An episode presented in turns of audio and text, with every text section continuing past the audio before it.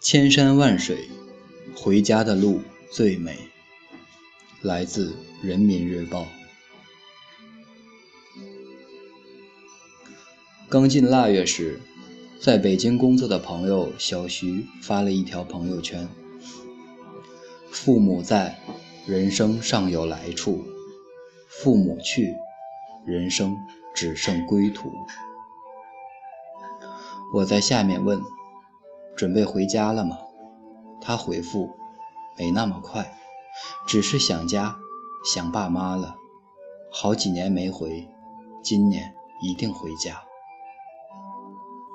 是啊，每逢佳节倍思亲。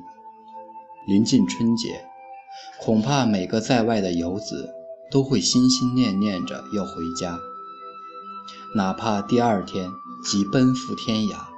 头一天也要千里万里回去和亲人吃一顿年夜饭。生活总是在别处，交通资讯的便利铺就了一条条通往外面世界的路。许多许多的年轻人再也不愿居囿于家乡，遂带着种种梦想走向了远方。我家楼下。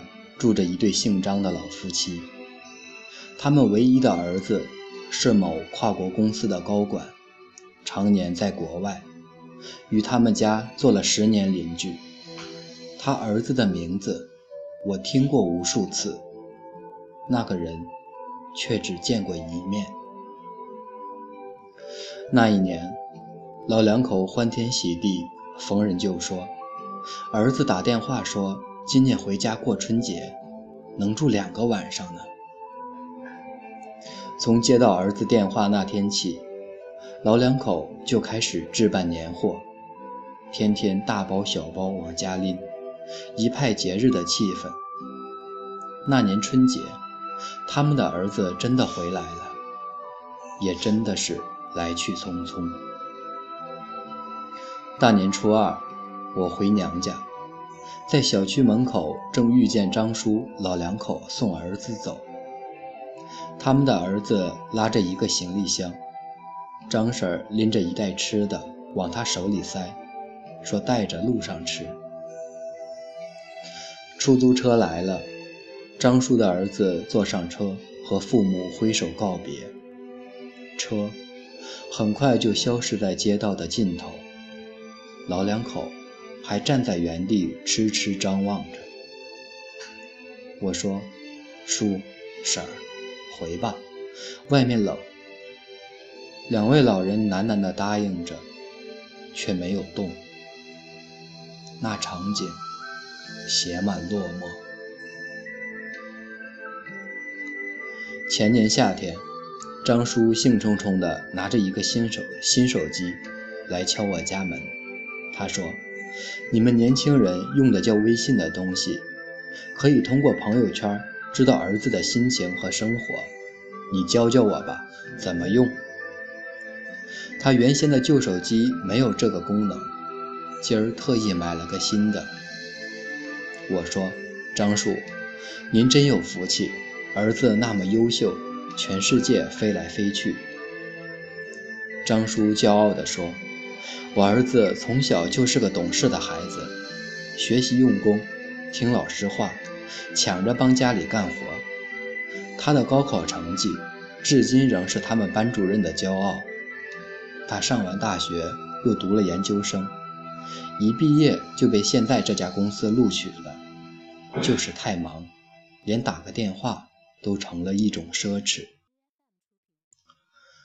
我给张叔下载安装好微信。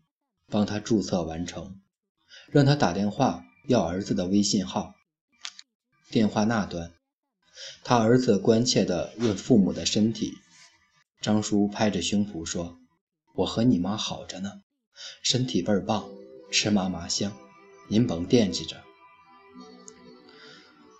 我心里叹了一口气，天下的父母啊，都嘴硬。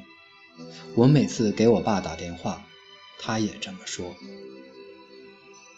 弄好微信，张叔兴高采烈地走了，边走边念叨：“太棒了，这下随时可以跟儿子聊天了，还能知道儿子在干嘛。我一阵心酸。我们的世界很大，大的可以鲜衣怒马，纵横天涯，却时常模糊了父母的音容。父母的世界很小，小的只剩下盯着我们的朋友圈，期盼着每一次我们打给他们的电话。记得前段时间在微信上看到一张图片。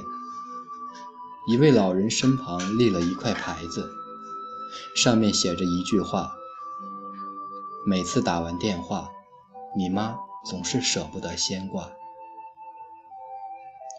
据说，那是苏州的三位老人用自己平时收集的白发，花了四十多天时间，一针一针绣成的家书，来呼唤儿女回家过年。不由想起我小时候奶奶讲过的太奶奶的故事。我二爷爷参军走后，跟着队伍南征北战，好几年杳无音信。每年除夕那天，我太奶奶都去村头的路口张望，盼着儿子能够回家过年。